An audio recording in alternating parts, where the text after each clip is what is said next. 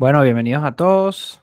Una nueva edición de la Criptopedia y la última del año 2022.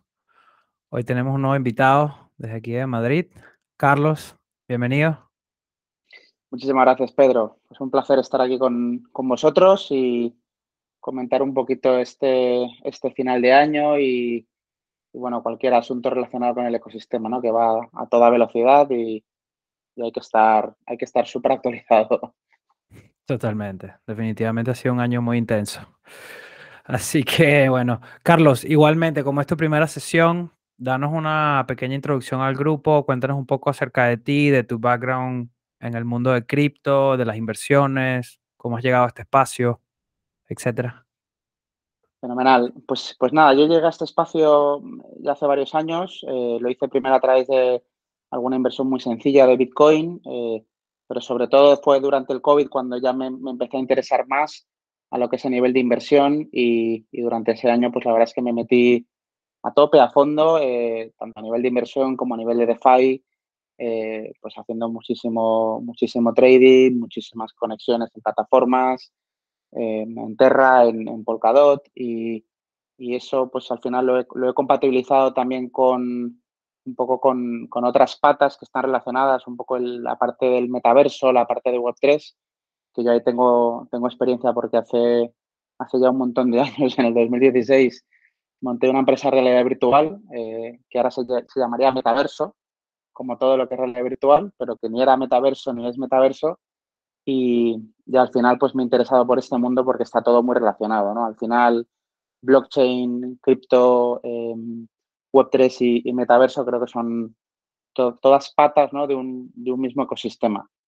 Y, es importante también un poco entender ¿no? lo, que es cada cosa, eh, lo bueno, lo malo que tiene cada, cada área y, bueno, yo hago mucha labor didáctica en, LinkedIn, tengo una newsletter y muchas veces eh, procuro, intento eh, dar mi visión ¿no? de qué es cada cosa, de, bueno, de diferenciar, ¿no? Que ni todo es cripto, ni todo es metaverso, ni todo es Web3, cada cosa tiene sus, eh, sus, eh, bueno, sus, complejidades y hay que entenderlo bien para, pues bueno, para poder tomar las mejores decisiones, ¿no?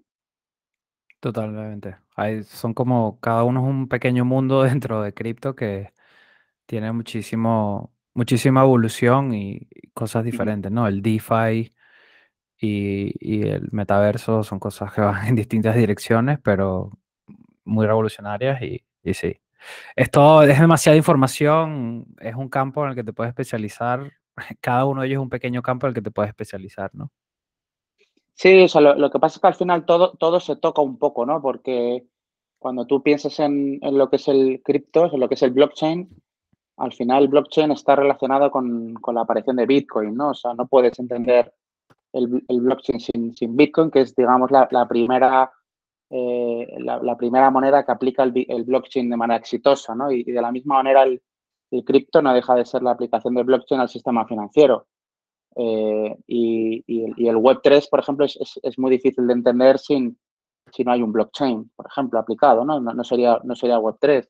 Y el metaverso lo mismo, ¿no? El metaverso no tiene sentido si no hay una compra por parte de los usuarios, más allá de la realidad virtual, en tokens o en monedas eh, o incluso en fiat, ¿no? Pero al final son todos áreas relacionadas eh, y, para mí está el, el, DeFi, que es otro mundo que para mí es un poco la punta de lanza de la innovación.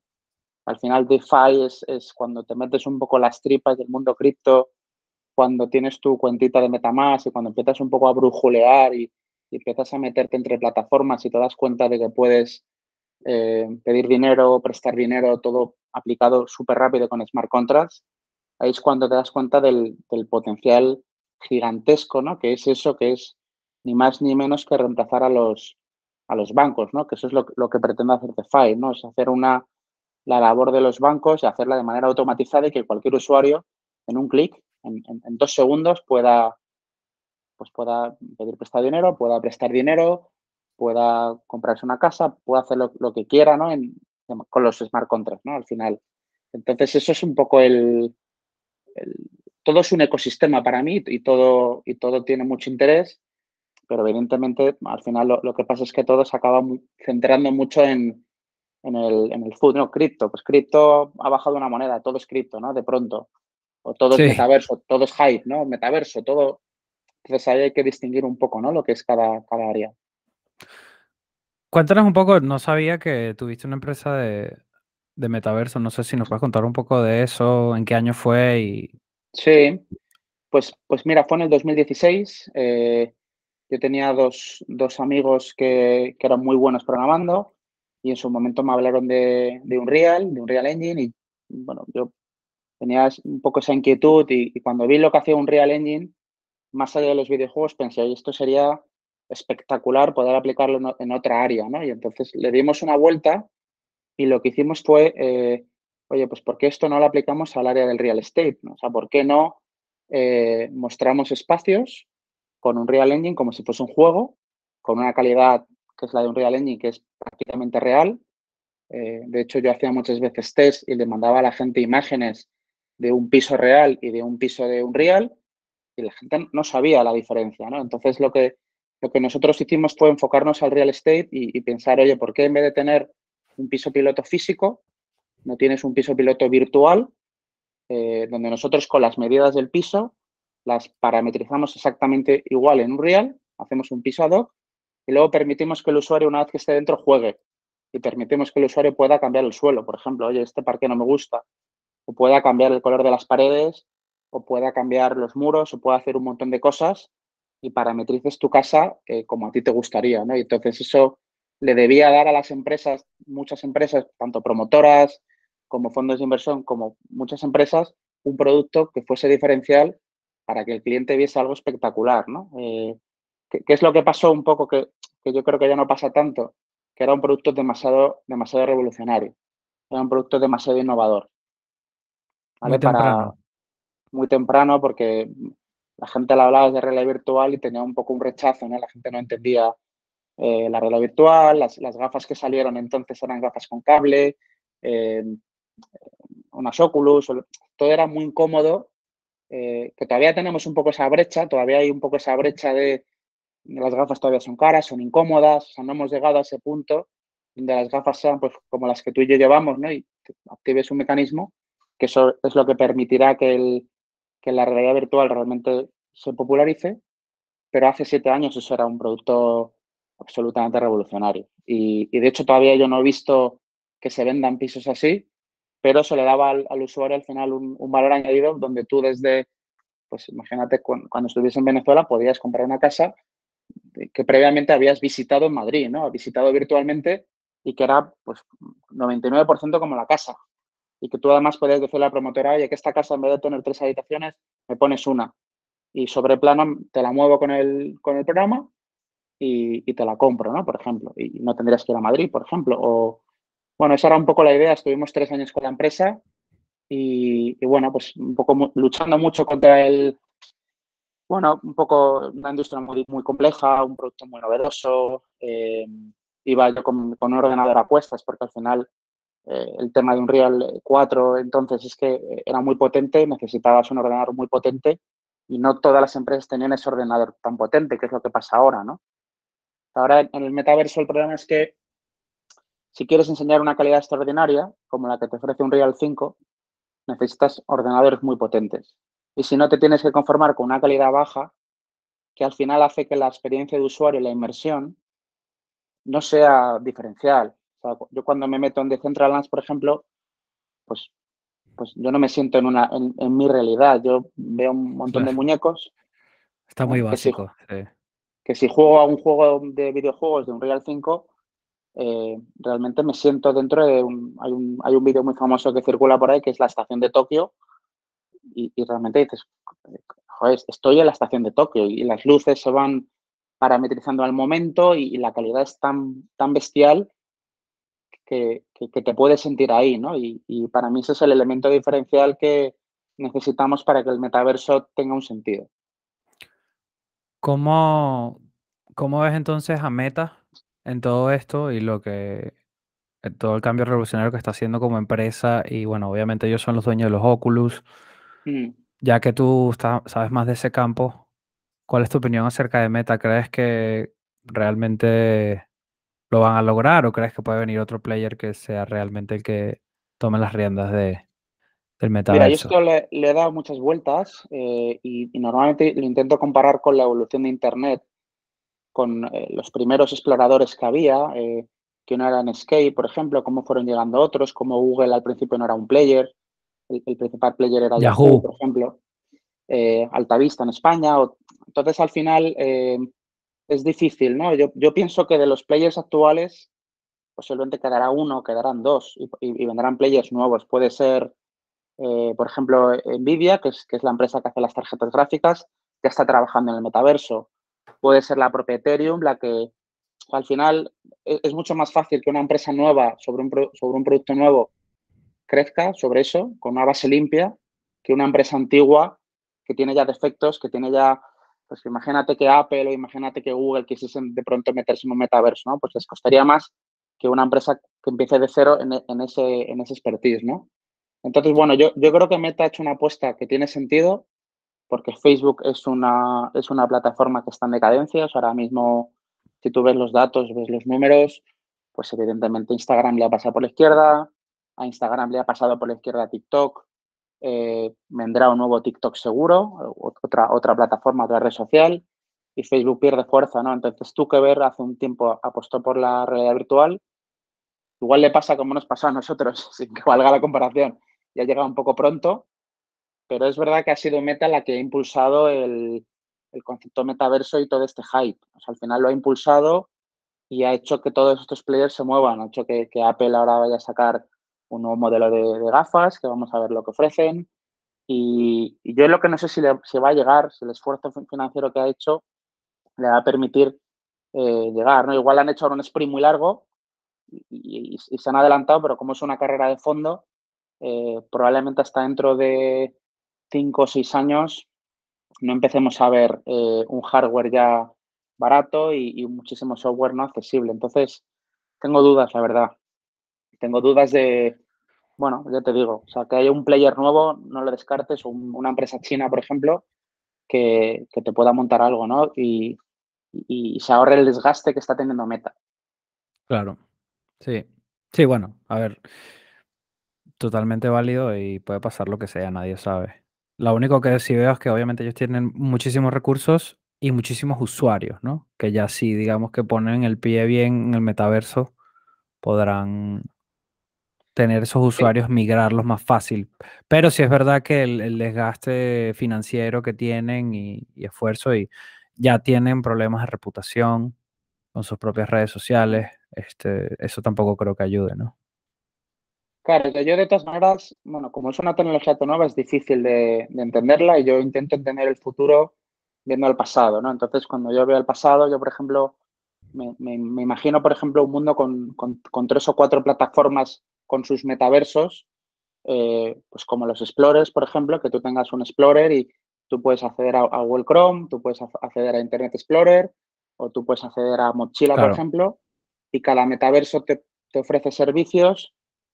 Idealmente tú podrías compatibilizar los metaversos o idealmente, por ejemplo, las compañías eh, telefónicas también tendrían estarían relacionadas con esos metaversos porque lo que les interesaría es que tú consumas datos ¿no? dentro de ese metaverso y, y pues yo imagino, por ejemplo, una compañía telefónica regalándote unas gafas virtuales, como antes te regalaban un móvil, para que la utilices, te metas en su, en su plataforma asociada con, con, Facebook. Imagínate que Facebook se, asocia con Telefónica y Vodafone con, con otra y, y, y, Nvidia con la, con la telefónica china, ¿no? Y, entonces ahí habría tres o cuatro plataformas de metaverso y tú te meterías en la que te gustase más, en la que te ofreciese los servicios más interesantes, ¿no? Yo, pues en este en la plataforma de Facebook de Meta, pues el, metaverso me gusta más porque está más enfocado al mundo latinoamericano, por ejemplo, yo que sé, o reproduce mi ciudad mejor, o me ofrece un juego o un servicio que no tiene otra, ¿no? Y bueno, eso es un poco la idea que yo tengo, pero evidentemente es, un,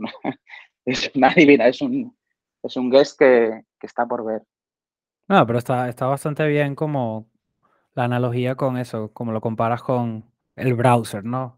Será similar. Será similar. O sea, el Firefox, el Internet Explorer, el Opera, me acuerdo todos estos browsers que habían que, bueno, ya al final Eh, Google Chrome se lo fue comiendo a muchos y bueno, todavía obviamente están varios por allí, pero, pero sí, totalmente. Serán varios metaversos que serán plataformas para...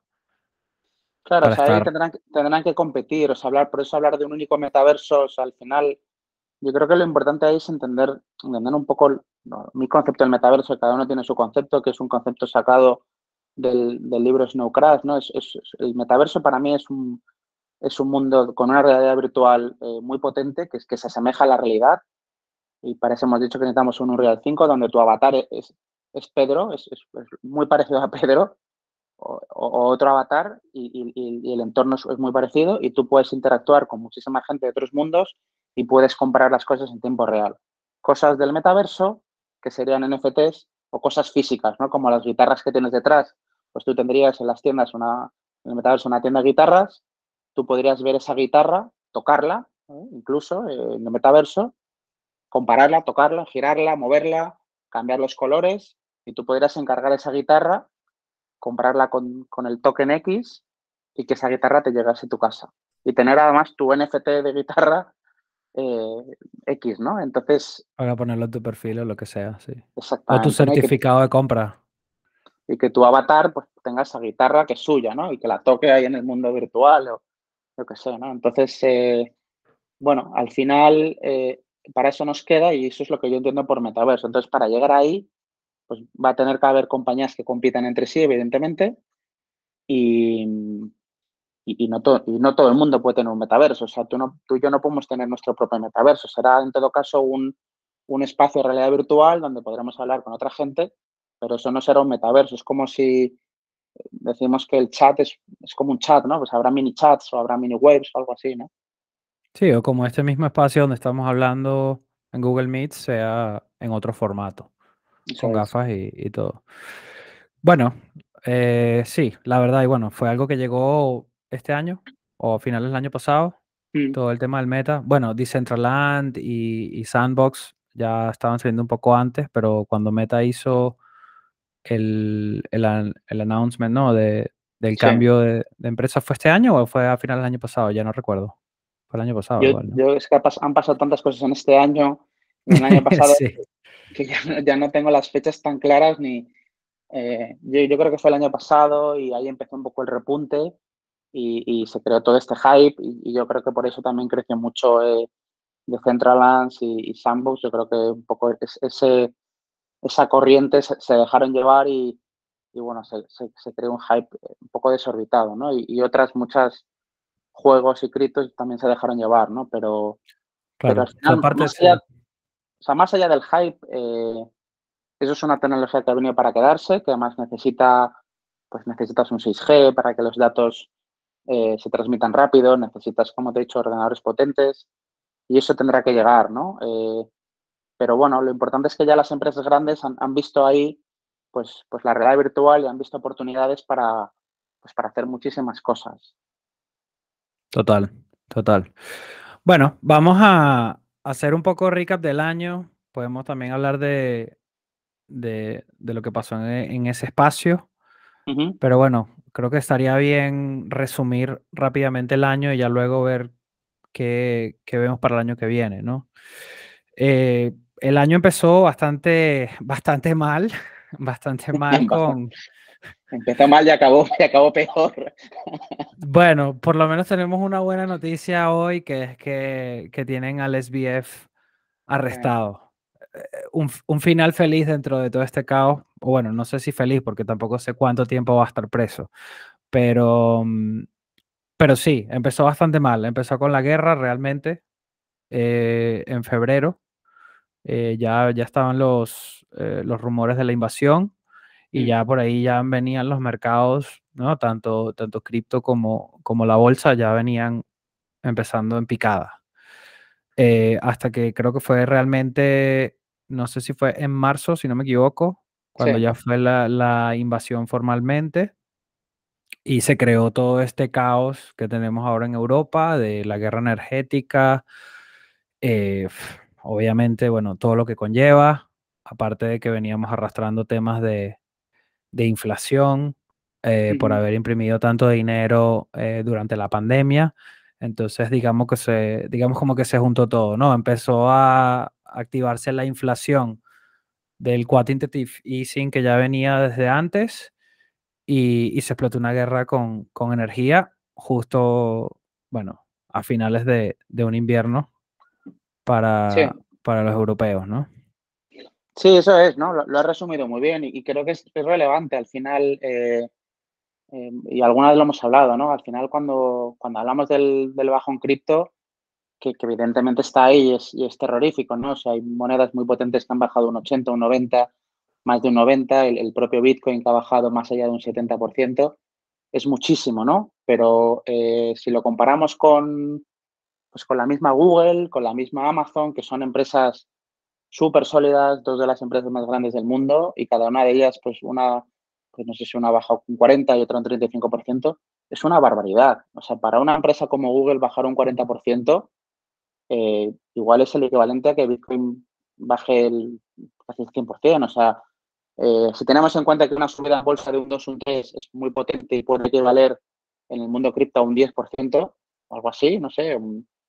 Pues, o sea, al final que Google baje tanto, que, Em, que Facebook baje tanto, que Tesla baje tanto, o sea, no es una coincidencia porque todo el Nasdaq, eh, el Nasdaq es el, índice americano que valora los, que junta los, las empresas tecnológicas, bajó alrededor de un 40%. Eh, y el Standard Poor's creo que ha bajado un 20% y un 30% en el máximo. Entonces, al final, si hablamos de cripto, tienes dos, dos ramas. en La que has dicho tú, que es la, el, propio cripto, invierno, que, que, ya tocaba en principio, y todo lo que es la, parte eh, macroeconómica, geopolítica, que, claro, estás hablando tú de una guerra energética, pero también es una amenaza de nuclear, ¿no? Con, una potencia nuclear que es Rusia, con una Europa y una Ucrania que está respaldada por Estados Unidos. Entonces, claro, lo, malo es eso, lo bueno es que es difícil que vayamos a peor. Eh, ya. Bueno. O sea, peor sería una o una o un, o un misilazo o, que, eso sí está también, y creo que es importante decirlo, una invasión de China a Taiwán, que ya está en el horizonte de la amenaza, ¿no? Y eso pues bajaría aún más todo, eso crearía un conflicto aún, peor, ¿no? China, Estados Unidos, Rusia. Y eso sería pues noticias terroríficas mm, para el mundo cripto, para el mundo económico para y para el mundo en general, ¿no? Entonces, bueno. Sí, bueno, en conclusión, una invasión a Taiwán Mm, se llamaría ya una tercera guerra mundial en toda regla, porque digamos que Estados Unidos y la Unión Europea está dándole soporte a Ucrania, pero no se está metiendo proactivamente a atacar a Rusia, ni a China, lo que sea. China está ahí entre los dos, no está apoyando a Rusia, pero no les está dejando de comprar eh, gas y petróleo, están ahí como entre medias, pero yo creo que a los chinos, esta es mi opinión obviamente, yo creo que a los chinos tampoco les conviene mm, involucrarse en la guerra como tal, ¿sabes? Porque en la guerra todos, todos los que se involucran en la guerra la pierden. Pierden recursos, las economías se desploman, pierden gente, pierden sociedad, hay caos. O sea, al final, si la puedes evitar, por lo menos la guerra militar. Obviamente guerra económica, guerra de trades, mm, distintos tipos de guerras que ya, guerra energética, que ya la tenemos, eh, todas esas guerras mm, seguirán ahí o siguen ahí de momento. Que eso es lo que, lo que tiene la gente preocupada. Pero sí, yo estoy contigo. De mucho peor, no sé. Para mí lo mucho peor que puede pasar, una guerra mundial, ya oficial. O sea, pero no, hombre, ese escenario, vamos a ver si pasa o no, esperemos que no, pero evidentemente, eh, si hablamos de cripto y hablamos de macroeconomía, el, hemos estado en, uno de los peores escenarios de las últimas décadas, ¿no? Entonces eso explica todo lo que hemos dicho antes, ¿no? El, también hay que añadirle lo que has comentado tú de la inflación, el sobrecalentamiento de la economía, eh, la deuda pública en muchos países, España, por ejemplo, uno de ellos, Estados Unidos. Entonces, bueno, pues eso al final ha hecho, hecho una especie de, tormenta perfecta que, para el ecosistema cripto pues ha sido eh, ha sido, pues bueno, devastador y si le vas sumando, pues, eh, que es lo otro que nos queda, ¿no? Le vas sumando determinados sucesos, eh, le vas sumando Terra, eh, Terra, pues es un primer detonante que, yo sinceramente creo que es lo que luego ha detonado el resto, porque probablemente con Terra eh, muchísimos inversores, muchísimas plataformas perdieron muchísimo dinero y, yo creo que eso probablemente haya provocado un, un suceso, ¿no? Unos sucesos posteriores como un dominó, ¿no? Totalmente. o sea, fue, el, fue la primera ficha de dominó que cayó y, ya luego vino lo siguiente. Los siguientes fueron, bueno, a pesar, independientemente de los precios que obviamente se desplomaron todos eh, y todos los que estuvimos en Terra nos vimos afectados. Luego empezaron eh, los que estaban en Celsius, incluido yo. Por suerte saqué la mayoría de mis fondos a un buen momento, me quedó solamente un par de altcoins. Eh, Celsius se fue a la quiebra por precisamente Anchor, por estar en Terra. Eh, luego Three Arrows Capital, que era el hedge fund con más reputación, los más cracks de trading, de todo cripto, las grandes mentes, pues también se fueron a la mierda. Y, y bueno, muchas empresas perdieron dinero. Sí, blockchain.com, Voyager, que es como que era como este exchange eh, americano que estaba en bolsa, de hecho, y ya salió de bolsa. Y en teoría, y BlockFi, que en teoría todos ellos fueron rescatados por nuestro gran amigo Sam. así es, así es. Esa es la historia. O sea, al final Terra es el, Terra, que habría que hablar también del, del bueno de, de Kwon, ¿no? Ya, no me acuerdo del nombre, ya lo, he olvidado ya. Estaba, estaba además por Serbia, decía, ¿no? Ahí por Serbia ahí danzando. Pero al final Terra, eh, el, tema de Terra es que Terra era una, eh, una blockchain que aspiraba a ser una de las grandes del mercado, que tenía un ecosistema muy potente, eh, el, nivel de innovación en Terra era espectacular, el, la stablecoin algorítmica parecía funcionar perfectamente. Luna era una moneda muy sólida, top 10 ¿no? de, de, todas. El, UST también parece un stablecoin con mucho sentido. Entonces, claro, en el momento que eso se desmorona, eh, pasan dos cosas, ¿no? Eh, por un lado, eh, todas esas empresas que tú has mencionado que tenían, que estaban apalancadas con Anchors o con USTs o con Lunas, por ni hablar de los usuarios particulares, pero todas esas empresas perdieron ese dinero eh, pues probablemente estarían muy apalancados o con mucho riesgo. Y por otra parte, el, resto de, criptos se vieron también movidas porque dices, oye, si cae la número, no me acuerdo dónde cotizaba Luna, pero estaría de las, la quinta, la sexta, la séptima, no me acuerdo bien.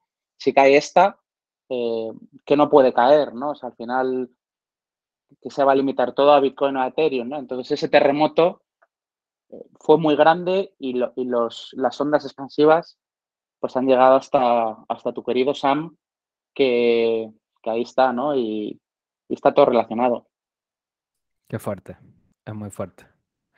Lo de, bueno, sí, obviamente lo de Sam fue, es lo peor. Ya llegaremos allí, vamos a terminar, vamos a seguir la secuencia. Luego, después de lo de Luna, bueno, ya, ya estábamos en máximos históricos de inflación. Eh, ya luego empezó la Fed en mayo, empezó realmente ya a subir las tasas de interés agresivamente a 0.5, 0.75% después de cada reunión, que eran subidas bastante agresivas, que tampoco se veían desde, no recuerdo qué época también, 40 o 70 años. Que, entonces, eso también agarró y terminó de desplomar los mercados y los activos de alto riesgo, ¿no? Porque cuando hay tasas de interés tan altas, todos los activos que son como empresas de tecnología, que tienen, que tienen mucha deuda y que necesitan mucho tiempo para, para o sea, necesitan mucho crecimiento, cripto sin duda alguna, etcétera. Todas estas empresas se ven afectadas eh, cuando las tasas de interés están muy altas porque, bueno, el crédito se pone más caro y, nada, y no se pueden financiar, tienen más probabilidades de quiebras etcétera, ¿no? Entonces eso también luego fue algo a nivel macro que vino después de lo de Terra, que también empujó y siguió empujando tanto los mercados como el Nasdaq y, bueno, la bolsa en general. Y, y, ha sido obviamente bastante, bastante fuerte, ¿no?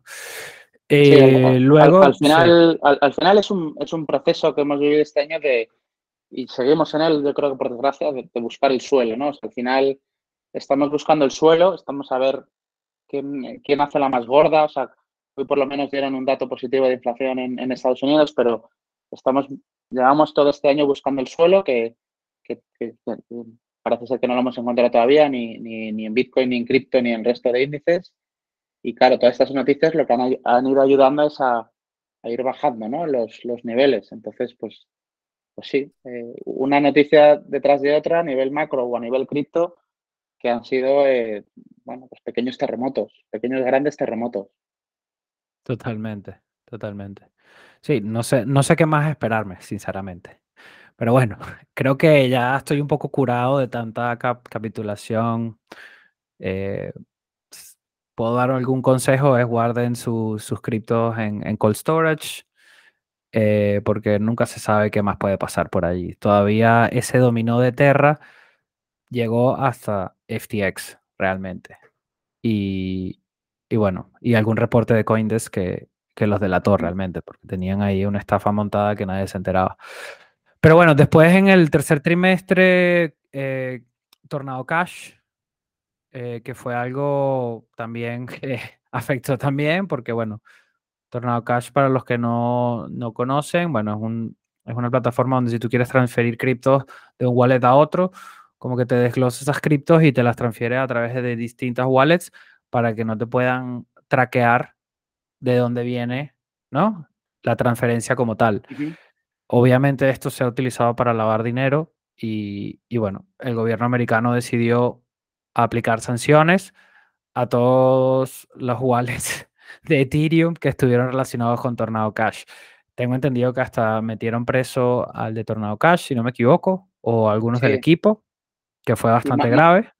Más rápido que Sam, de hecho. El de Tornado Cash fue un poco, eh, bueno, ayuda a desprestigiar el, entorno cripto, que es verdad que hay, eh, bueno, pues hay cierta oscuridad y se utiliza muchas veces, pero al final, si, pensamos en, en, lo de FTX, eh, pues ahí las instituciones tienen, tienen, también mucho que decir, ¿no? De, falta de regulación, de mirar hacia otro lado, eh, de alentar a este tipo, ¿no? Que al final no es una empresa mal gestionada, es un fraude, ¿no? Entonces, pues Total. bueno, es un fraude con contactos en el gobierno, con influencia.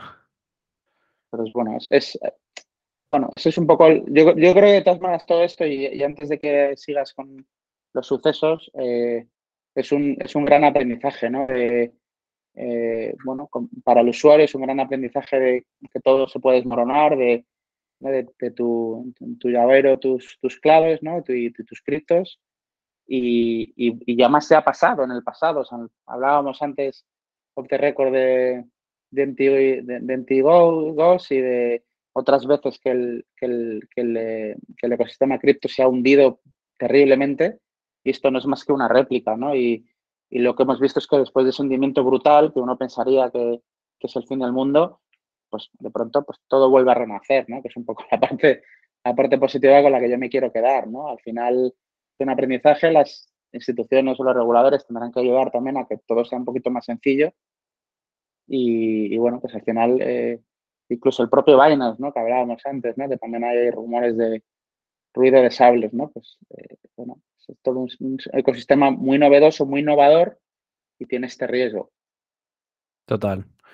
Sí, también creo que se van a crear, no, por ejemplo, está el tema de proof of reserves, que, bueno, lo tiene Kraken, lo tiene Binance, tengo entendido, etcétera, que es demostrar realmente que tus fondos están en ciertos sitios, que esos son tus tokens, ¿no? Y que no se están utilizando para otras cosas. Por ejemplo, em, por lo menos Coinbase, sé que, o así dice el CEO de Coinbase, como lo hace, como ellos están en bolsa americana, ellos son un, exchange y ellos ganan simplemente por transacciones, por operación, pero el, el, monto, los wallets de cripto, lo que tiene cada usuario en su cuenta, tiene que estar respaldado uno a uno allí en los libros para que haya, sabes, transparencia absoluta y, porque es el fin de la empresa, a menos de que estés utilizando un producto de, lending, de préstamos o algo así, que ya obviamente ahí cambiarían los términos, ¿no? Pero si tú tienes tus cripto en, en el exchange, en tu wallet,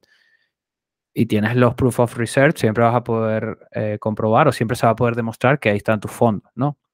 Estas empresas mm, no tenían nada de eso, o por lo menos no tenían nada eh, público y, y claro, esto pasa. Creo que esto luego va a ser un, algo básico que la gente va a tener que analizar y, o que se le va a requerir si tú vas a querer montar una empresa de cripto, un exchange, vas a necesitar tener proof of research y este tipo de cosas que van a poder realmente demostrar que no estás haciendo nada ilegítimo. Esperemos que sea así, obviamente eso va a ser saludable. Esperemos que no vengan y simplemente ataquen por las estafas, porque bueno, esta estafa en particular, lo que me da risa es que esta persona, su, su madre está en política, su padre o no sé, tiene muchos familiares que son súper élite americana, que están conectadísimos con gobiernos, con instituciones y que, y que él estaba peleando por la regulación, él como persona. No, entonces aquí es cuando, cuando me gustaría ver qué es lo que realmente pasa, porque si, si no le meten mano dura de verdad, o sea, esto sería una burla a nivel de gobierno a la industria también.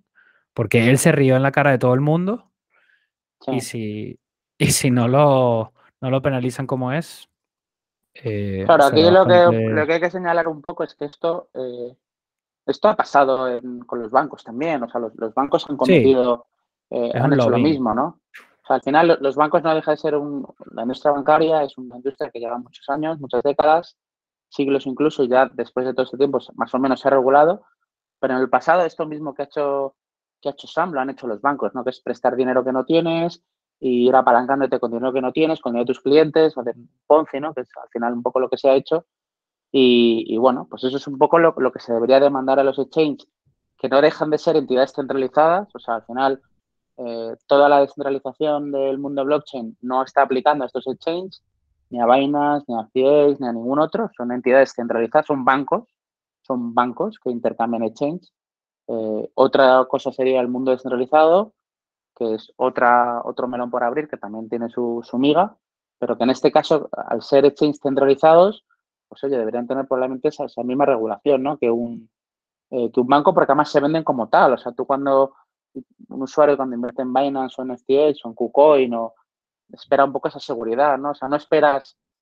Y de hecho, además salía una, un tuit de un tipo de las condiciones cuando invirtió en, en, FTX, que decía que el dinero que tú inviertes ahí quedaba en tu billetera y era tuyo. O sea, no esperas que con tu dinero eh, te dediques a salvar a la MEDA, por ejemplo, sin tu consentimiento, evidentemente. Eso es, un, eso es una, estafa, ¿no? Un, fraude o un, uso indebido de tu dinero, ¿no? Eh, entonces, bueno, al final eh, vamos a ver lo que pasa con este tipo, pero bueno, sobre todo vamos a ver lo que pasa con la industria, porque a mí este tipo, pues bueno, no va a devolver el dinero que ha, hecho perder a toda la gente, o por lo menos no creo que mucho, y, ha hecho bastante daño al, sector, ¿no? Mucho daño al sector.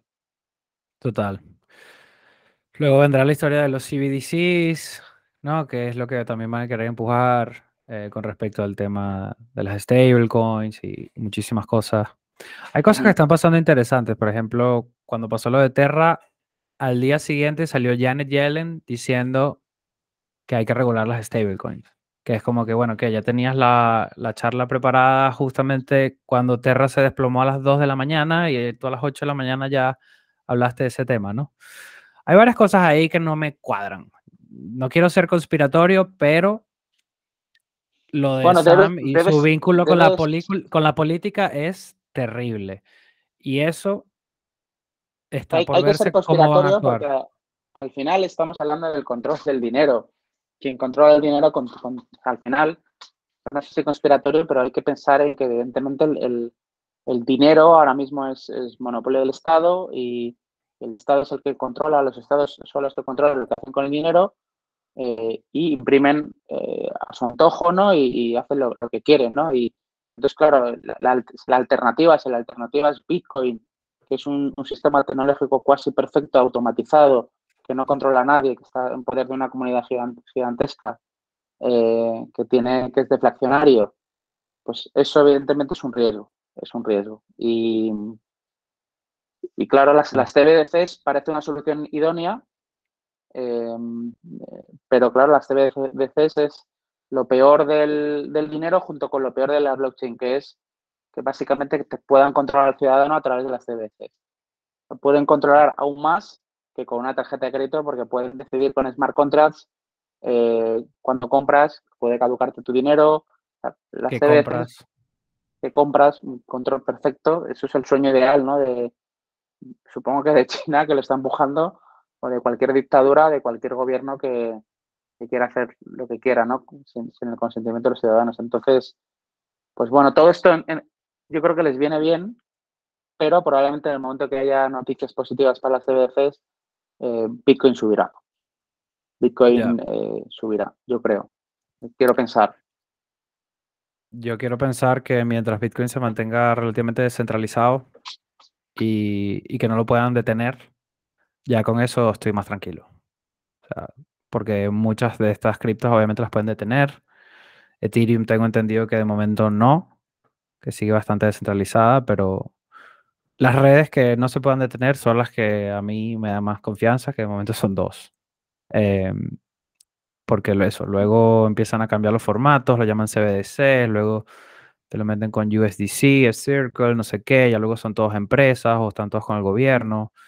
Y, ahí ya cuando se te va, se te va de las manos la, verdadera descentralización que mm. estuviste siempre buscando, ¿no?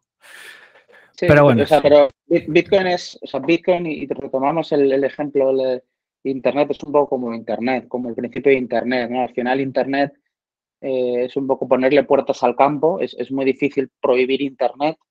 Es realmente difícil prohibir las páginas web, prohibir, eh, no sé cómo lo hace el gobierno chino, pero entiendo que tendrá dificultades, otras dictaduras. Eh, con Bitcoin pasa lo mismo, ¿no? O sea, Bitcoin desde su creación, ya llevamos ya 13, 14 años con Bitcoin, ha pasado, las ha pasado de todo tipo, ¿no? Se ha visto en, circunstancias mucho peores que ahora, ¿no? Con, con prohibiciones, no sé si tenía hasta 7 o 8 prohibiciones del gobierno chino, eh, en diversos países, todo tipo de mensajes en contra, estaba asociado el Bitcoin con las drogas, con todo este Los tema. Mineros. Con todo lo malo, cité el tema medioambiental, que poco menos que parece que Bitcoin se está cargando el planeta por sí mismo. Entonces, al final, que Bitcoin haya soportado todo esto, eh, un poco es la prueba de su fortaleza, ¿no? Y, Bitcoin, mientras quede un solo minero, mientras haya un solo tipo, una sola red o dos redes que puedan minar Bitcoin, la moneda sigue viva. Totalmente. Mm, bueno, yo ahí, bueno, yo ahí solo veo a futuro eh, mejoras. Eh, no sé si soy maximalista de, Bitcoin, no sé hasta qué punto lo soy, pero también creo en, el resto del ecosistema, pero es verdad que Bitcoin, a pesar de los precios a los que está, que son pues mínimos de, desde el último halving, pues, pues bueno, a pesar de todo, eh, Bitcoin sigue, ¿no? Sí. Frank pregunta lo de después de los 21 millones. Ahí después ya sería solamente con transacciones. O sea, los mineros se recompensan con transacciones. Y bueno, según la teoría de juego que tiene Bitcoin, es que obviamente cuando ya lleguen a ese punto, eh, todavía queda bastante tiempo, el valor de Bitcoin ya va a ser tan alto que ya solamente por minar transacciones te va a compensar minar. Eso es. Eso es lo que la teoría la game theory de Bitcoin dice. Bueno, muy bien. Eh, nada, los, los, últimos acontecimientos ya de FTX hablamos, pero bueno, eh, aparte de Tornado Cash, hubo uno bastante bueno, hay que mencionarlo, la fusión de Ethereum.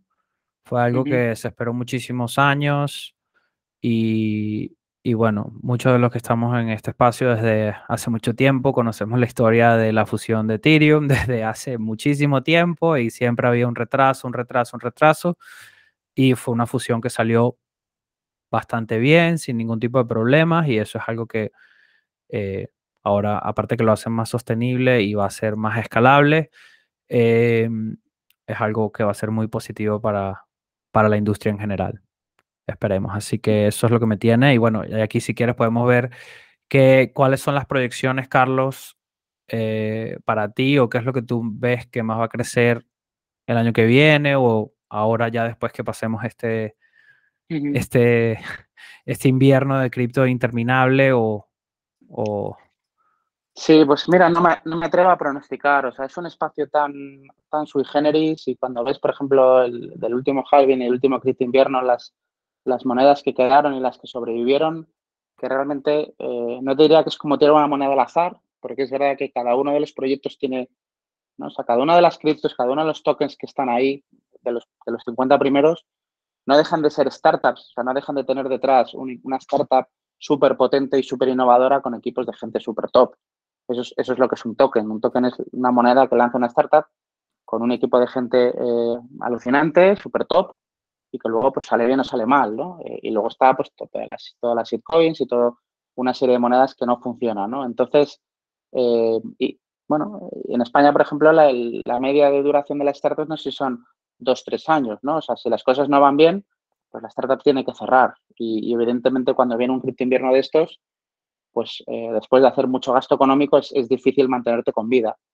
Dicho esto, em, pues bueno, yo espero ver a Bitcoin el año que viene pues otra vez en, precios más elevados, espero eh, que Ethereum siga creciendo, ¿no? Al final Ethereum es la, es la red principal, o sea, prácticamente todo el DeFi ahora mismo se canaliza a través de Ethereum, ¿no? O sea, todas las plataformas principales eh, están en Ethereum porque es un poco la, red más solvente eh, con este nuevo merge aún más, la, más escalable, la más fiable.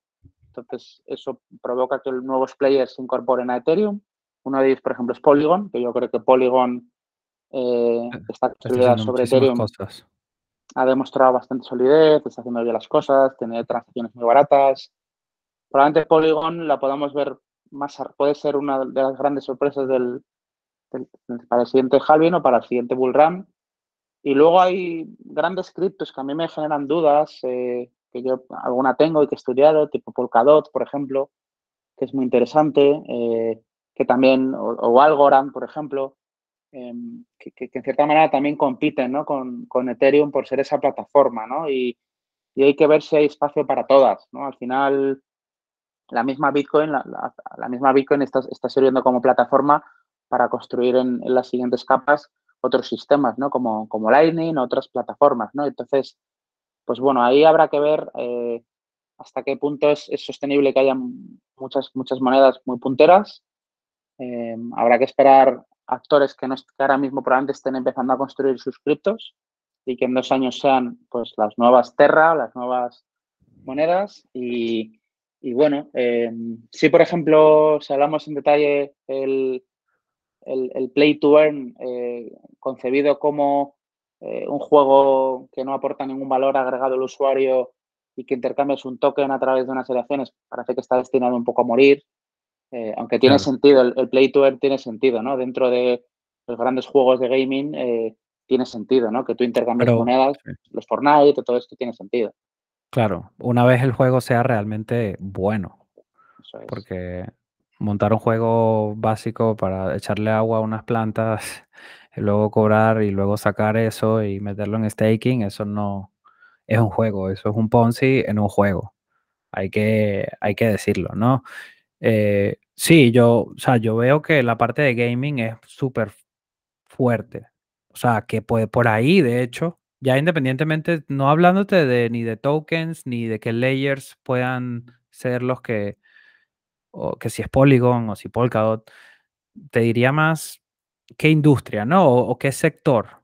El sector de gaming, por ejemplo, si adopta bien el tema de los NFTs, se crea ese, ese pequeño comercio dentro del juego donde tú puedes, eso, ponerles un disfraz diferente, una espada diferente a tu jugador o todas esas cosas y se crea esa economía dentro del juego donde ya hay trading y ya hay algún blockchain, eh, alguna, lo que sea, sea Polygon o sea Ethereum o da igual cual sea, ¿no? Pero yo veo que ese sector, por ejemplo, va a ser algo que realmente puede sorprender mucho en, esta fase luego de, crecimiento que cuando vuelva a resurgir el mercado ya empezarán a explotar las cosas por los distintos sectores, ¿no? Eh, e, eso es lo que yo más veo fuerte. Y bueno, obviamente el metaverso, ya lo sabes tú mejor que, que yo, pero el metaverso también le veo muchísimo potencial, pero sí, bueno, como tú mencionaste en un principio, todavía deben quedar cuatro o cinco años para que veamos algo más relevante a nivel de experiencia de usuario o a nivel de uso masivo, ¿no?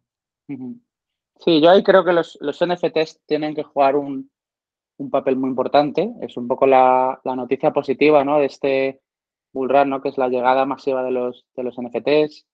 Em, desde luego a nivel de gaming, eh, ya hablo fuera de cripto, bueno, aunque el NFT es cripto, pero a nivel de los juegos tradicionales de gaming, tiene todo el sentido del mundo que, todas las piezas sean NFTs. O sea, al final, una misma compañía eh, que, comercializa varios juegos, pues para el usuario entiendo que es un punto positivo que tu NFT, tu arma, tu traje, tu disfraz, tu lo que fuere, puedas moverlo de un juego a otro, ¿no? Mediante un NFT y que puedas revenderlo eso de forma segura. Entonces, el NFT probablemente en la industria de videojuegos sea un poco la punta lanza también, aunque creo que hay otros sectores que también empiezan a introducir los NFTs.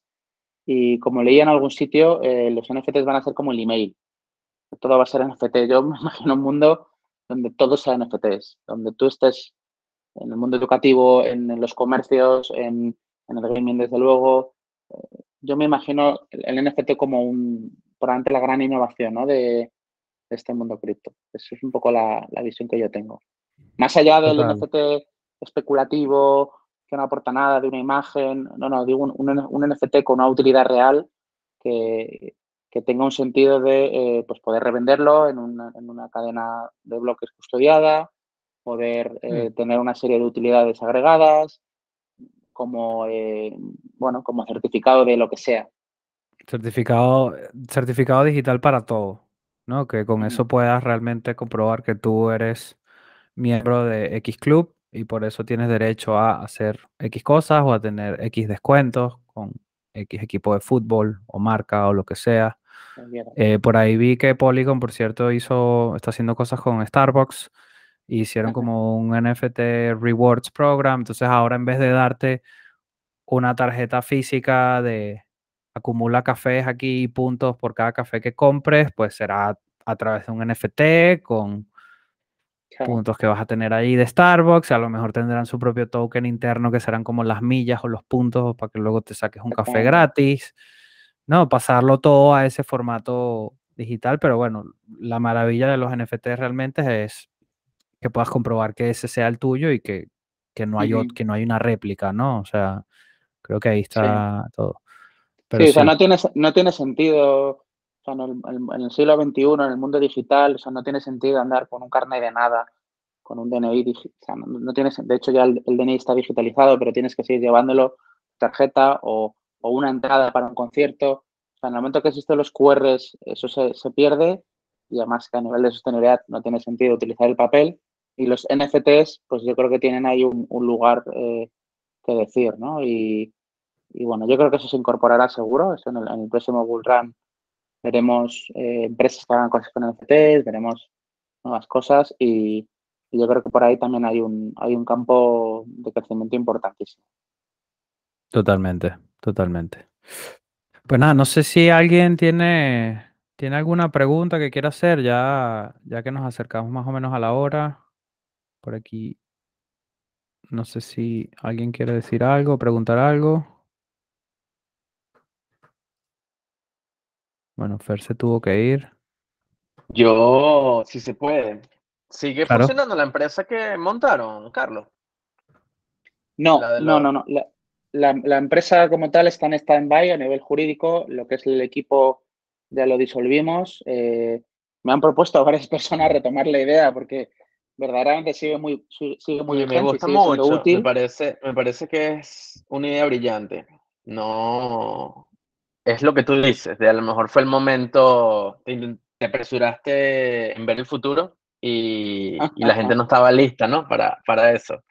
Pero, coño, me gustaría, me gustaría poder ver eso en ejecución. Me parece que tiene muy, me, me parece que tiene muy, bastante futuro si, si lo retomaran ahorita al final esto es como, yo ponía una analogía que es, que es muy clara, que es, eh, o sea, antes los, los, pisos se vendían y se alquilaban con un cartelón, un cartelón donde ponía tu número de teléfono y tú tenías que ir por la calle. Quizá haya generaciones de gente joven que, no lo entienda, pero tú ibas por la calle y tú ibas mirando pues, por, tu callecita, Gran Vía o Castellana, y tú te ibas fijando en qué pisos se vendían o no. Eh, hasta que llegaron las, las plataformas donde, pues, en vez de poner un cartelón, pues podías ver una foto y una descripción y un número de teléfono, ¿no? Pues idealista de todas estas plataformas. Y eso nos parece hoy obvio, o sea, nos parece hoy es impensable que tú vayas a buscar un piso alquiler por la calle mirando, ¿no? Y todavía hay algún cartel. Entonces, esto era una evolución de eso donde tú, en vez de ver tres fotos o un vídeo que no está mal, puedas ver tu, piso como si fuese real, ¿no? Porque que no se haya aproximado a un Real que se aproxime, porque un Real Engine es, una herramienta espectacular, es, una locura, es, es, tan real como casi como la vida misma. Y tú poder, poder ver un piso eh, prácticamente con la realidad y poder interactuar con él y poder hacerlo desde tu casa con dos clics, eso tiene un valor, o yo pensaba que tenía un valor para el usuario tremendo, ¿no? Eh, bueno, habría que analizar por qué no, por qué no está todavía, por qué no está comercializando y, bueno, yo estoy, yo sigo, estaba convencido de la idea en su día, sigo pensando que esa idea tiene validez y estoy convencido que en 10 años, eh, cuando todo sea metaverso, y, podremos ver esta grabación si queréis, estoy convencido que, la gente alquilará así los pisos y los comprará así. Total. Es que ahorras muchísimo tiempo también. Es muy práctico, muchísimo más práctico. Genial. Me perdí. Perdón. Creo que mi internet estuvo dando pequeños fallos. Eh, bueno, pues nada. ¿Alguien más tiene alguna otra pregunta? Si no, bueno, podemos ir, ir cerrando y, los dejamos tranquilos para que, para que vean el partido. ¿Verdad que bien ahorita? Yo tengo una. Carlos. Sí. Eh, de el ecosistema que hay actual de los metaversos, eh, o sea, alguno así en particular que te parezca interesante, o sea, no, no, no para entrar, sino para ver cómo lo están haciendo, qué están haciendo. Sí, yo creo que de los que están ahora mismo más comercializados y los que tienen más nombres, yo no lo no le acabo de ver utilidad, eh, tampoco me quiero posicionar en contra de ninguno, o sea, creo que tiene muchísimo trabajo detrás, muchísimo desarrollo comercial y no es nada fácil.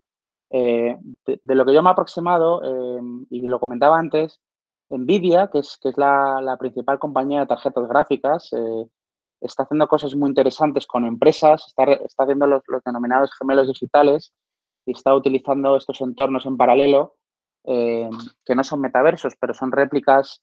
por ejemplo, está cogiendo industrias y está replicando una industria real en un mundo alternativo. Y a esa industria le está aplicando las leyes de la física y, leyes determinadas que, a las empresas les sirven para entender cómo optimizar sus procesos, por ejemplo, industriales, ¿no? Eh, o, una fábrica de coches, no sé si tenían un acuerdo con Peugeot o algo así, entonces replicaban exactamente lo que hacía la fábrica en real, lo replicaban en, no sé si es un real o un programa parecido, creo que probablemente es un real, y entonces eso les servía para ver efectivamente cómo el coche, pues en, toda la, línea de fabricación, cómo pasaba y los defectos que tenía y demás. Entonces, a nivel empresarial, eso me parece súper llamativo y, creo que tiene un potencial increíble para las empresas. A nivel lo que entendemos por metaverso, ¿no? El, concepto este donde nos reunimos mucha gente interactuamos y tal, no, acabo de ver ninguno y, casi me parece que lo más potente son los, los juegos, un Fortnite, por ejemplo, al final eh, es un poco metaverso, ¿no? Todos estos juegos punteros eh, de, triple, de triple A eh, se parecen más a un futuro metaverso que las que estas compañías que hemos mencionado, ¿no? Vale, vale, vale. No, lo digo porque, bueno, aquí mm, mm, todos saben que yo estoy metido dentro de Star Atlas. Y mm, bueno, me parece que han seguido pues ahí trabajando, siguen desarrollando, siguen sacando cosas. Obviamente va a ser uno de los miles de juegos que van a salir, pero bueno, me parece que tienen un concepto súper interesante. Sí, de hecho Star Atlas, o sea, no lo he mencionado porque Star Atlas, bueno, eh, lo que propone Star Atlas es alucinante. Star Atlas, de hecho, eh, va a estar configurado en, en Unreal 5 y las, las imágenes previas pues, pues mostraban ¿no? toda la, la capacidad de Unreal 5, que es al final eh, luces en tiempo real, eh, sombras en tiempo real, que es espectacular. lo que yo no sé es Star Atlas, que, que, no sé si tenía una inversión de 50 millones, pues bueno, no, sé el trabajo que, o sea, no sé ahora mismo las demos que están sacando, creo que no han sacado muchas demos, solo tienen un poco la, corrígeme si me equivoco, ¿eh? Félix, solo tienen un poco la plataforma, ¿no? Para comprar naves y demás. entonces, bueno, no sé si les va a llegar el dinero para desarrollar el producto en tiempo y forma, Eh, pero es verdad que lo que ofrecían era eh, algo muy novedoso en el, en el, ecosistema cripto, que era un producto con calidad AAA, como, como los mejores videojuegos, pero dentro del ecosistema cripto, con tokens. Entonces, esa mezcla a mí me parece ganadora y, de hecho, Star Atlas me parece un proyectazo. no sé muy bien con el cripto inviernos, sé que la cotización ha bajado mucho como todo, pero no sé sus avances si están cumpliendo plazos, ¿no? Que es un poco lo mismo que le pasa a, Outer Ring, que es una, una, empresa española y, tiene también un, producto parecido, más o menos. Y bueno, pues habrá que ver cómo llegan dentro de un año, qué empresas llegan y con cuántas hay que competir, ¿no? Y, si llegan, ¿no? O sea, porque un año eh, pagando sueldos a equipos de programadores de top eh, y demás eh, es complicado. Sí, sí, la verdad que se mandaron un equipo súper top y es verdad lo que dice, pues. A ver si aguantan el cripto invierno pagando todo eso y de seguir, y seguir con el desarrollo. Mm. me tenían músculo financiero. En principio, los, los 50 millones que creo que levantaron, o sea, no, me, no, me, he visto las cuentas financieras de él, pero bueno, no es poco dinero, ¿eh? O sea, al final es, es una inversión potente. Eh, pero que es un poco lo que pasa con el cripto invierno, que aunque tengas un gran proyecto, pues tienes que aguantar dos, tres, cuatro años eh, hasta que finalmente lanzas tu producto y tu cotización empieza a subir y te invierte otro fondo de capital riesgo y levantas pasta, eso es, complicado. Vale. Oye, muchas gracias, ¿eh? Nada, a ti por la pregunta. Pues sí, creo que, que hablamos de esto una vez en el off-chain de Star Atlas, me acuerdo. Pero sí, habrá que seguir todos esos proyectos y seguir que se mantengan vivos, que sigan teniendo respaldos, que sigan teniendo partnerships. Yo creo que las partnerships durante el cripto invierno son esenciales, porque significa que están sacando clientes, casos de estudio, están trabajando, hay gente que está utilizando el producto de verdad y, y eso es lo que realmente te va a dar una, una señal de que el proyecto va bien y que no desaparezca. Si no hay noticias nunca, pues no, hay mucho, no hay mucho de qué esperar. Sí, no, al, final es importante entender que hay que valorar a cualquier empresa cripto como una startup, que es lo que es. Hay que saber que normalmente una de cada diez startups es, exitosa, eh, incluso probablemente menos. Entonces, pues bueno, pues eh, si tienes 10 startups, 10 cripto, pues probablemente una es la que tenga éxito. Entonces, pues bueno, el, mundo de la startup tiene su propia, su propia mecánica, su propia manera de, comparecer, es, muy complicado, necesitas encontrar dinero muy rápido, eh, necesitas ir multiplicando la apuesta y, todas las empresas se financian en los mercados, en este caso en el mercado cripto, eh, a medida que sube la cotización, pues te vas financiando, ¿no? Entonces, si la cotización está baja, el, digamos, el ambiente macroeconómico es bajo y los inversores eh, están escondidos en sus cuevas con su dinero debajo de la almohada, pues es difícil levantar dinero. Entonces, las que sean capaces de levantar dinero, las que sean capaces de pagar a sus empleados, a los mejores, y las que sean capaces de, dentro de un año, un año y medio, presentar un producto competitivo, eh, pues son las que vivirán, ¿no? ¿Cuáles son? Pues cuando lo sepamos, eh, invertiremos en ellas. ya te enterarás. Sí.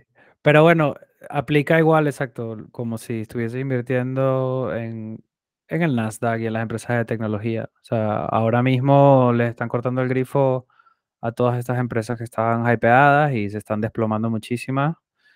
Y, y al final seguirán obteniendo financiación aquellas que realmente tienen un producto que está realmente dando valor y, y, que tenga realmente futuro, ¿no? O sea, aquí es cuando realmente se filtra y empieza a morir todo lo que tiene que morir, por eso se llama el invierno, ¿no? O sea, mueren eh, las plantas y mueren esos árboles que tienen que morir, se mantienen vivos los que pueden y ya luego en verano vuelven a surgir otras, pero, pero aquí se ejemplo, lo más fuerte. Ese es el ejemplo, Pedro, ¿no? Por acabar, o sea, al final, eh, cuando hablamos de cripto eh, y del ecosistema cripto, es, es como cuando hablamos del, de la bolsa en general, ¿no? En la bolsa en general tienes las mejores empresas que están eh, recopiladas en índices, el Nasdaq, el, Dow Jones, eh, el Standard Poor's, el IBEX en este caso, que son las empresas top. Eh, y luego tienes también las pink seeds, ¿no? que son estas empresas acciones que vendía el lobo de Wall Street, que eran eh, papel mojado, ¿no? Las pink seeds son las coins y son, son muchísimas, ¿no? Tú puedes invertir en pink seeds de estas, que hay miles, eh, como puedes invertir en coins y pues como todo hay empresas buenas, hay empresas muy buenas, las menos, súper buenas y luego hay pues, pues, muchas empresas malas, mucha basura y, es importante no, coger la parte por el todo, ¿no? O sea, el, ecosistema cripto es todo eso, eh, pero están pues, las Ethereum, las, todas estas empresas que ofrecen un, valor y que aguantarán seguramente. Y luego está pues todo el resto, hay mucha, mucha pink pues como las empresas del, del Nasdaq, ¿no? Ese es un muy buen ejemplo. Aplica exactamente igual, simplemente que con menos volatilidad y no con tanta rapidez. Pero bueno, cerramos entonces. Carlos, muchísimas gracias. Eh, esperemos tenerte de vuelta pronto por aquí para seguir hablando de Web3, metaverso. Y bueno, nada, nos vemos, nos vemos en la próxima.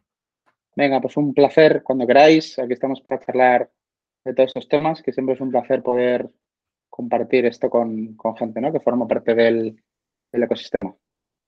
muchas gracias, por, la, invitación. Gracias a todos.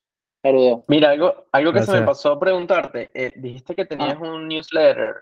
Eh, si lo puedes compartir luego, nos interesa para cambiar un poco los contactos y seguirte por allá también. Eh, sería, sería bueno si lo, si lo quieres decir por aquí para los que vean el video y si no, Pedro seguramente lo pone en la descripción luego.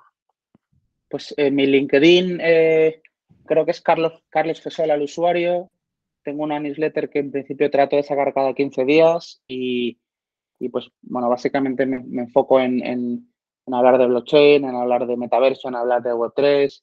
Últimamente da mucha caña con el tema de Twitter y Elon Musk, que, que también era relevante, ¿no? Un poco hacia dónde va, también temas de emprendimiento e innovación. Y pues nada, me encontraréis, no sé si la voy a ampliar a, una semana o, a un mes, pero creo que hay tantas noticias y va tan rápido que seguramente voy a tener que seguir ahí dándole, dándole contenido y, ahí me podéis encontrar y comentar y lo que queráis. Yo me encargo de ponerlo. Yo me encargo de ponerlo en, el enlace del video para que el que lo quiera acceder vaya directamente al LinkedIn. Fantástico. Perfecto. Bueno, pues nada, muchísimas gracias a todos. Hasta luego. Gracias a, gracias a todos. Hasta luego. Adiós.